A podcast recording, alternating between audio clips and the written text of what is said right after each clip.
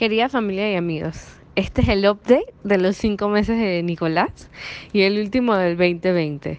Un año que nos trajo muchas cosas, pero definitivamente Nico fue la mejor. Este mes es un mes donde cerramos muchos ciclos. Eduardo y yo nos mudamos al apartamento donde hemos vivido desde que nos llegamos a México hace más de dos años.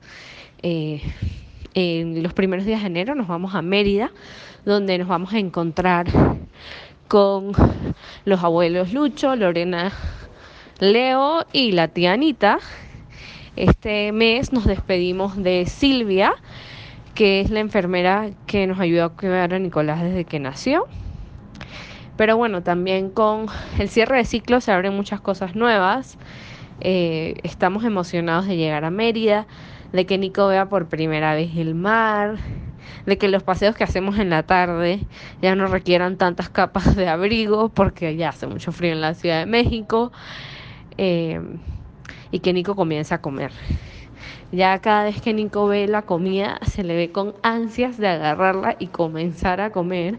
Solo nos falta que gire, se siente y después pueda comenzar a comer.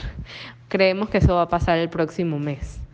Eh, este mes en la vida de Nico eh, Nico cambió de juguete favorito, algo que pensamos que no iba a pasar. Ya Sofi no es su juguete favorito, ahora es un pescado, que era su juguete favorito cuando tenía como dos meses. Nico giró una vez, pero en verdad los papás no lo vimos. Lo pusimos boca abajo, volteamos a arreglar el baño y ¡zas! Estaba boca arriba. Prometemos que para el próximo update le vamos a tomar un video a Nicolás del giro y se los mandamos. Nicolás, Eduardo y yo les deseamos un próspero 2021 lleno de mucha salud y que en el 2021 lo puedan conocer en persona.